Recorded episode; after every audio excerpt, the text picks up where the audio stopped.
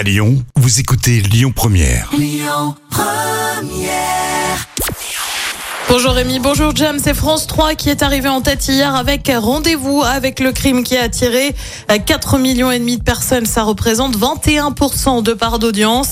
Derrière, on retrouve M6 avec la finale de la France, un incroyable talent. TF1 complète le podium, non pas, pas avec l'âge de glace 4, film déprogrammé au profit d'un documentaire sur les Bleus.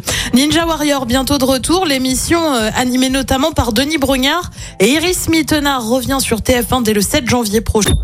Écoutez votre radio Lyon Première en direct sur l'application Lyon Première, lyonpremière.fr et bien sûr à Lyon sur 90.2 FM et en DAB+. Lyon Première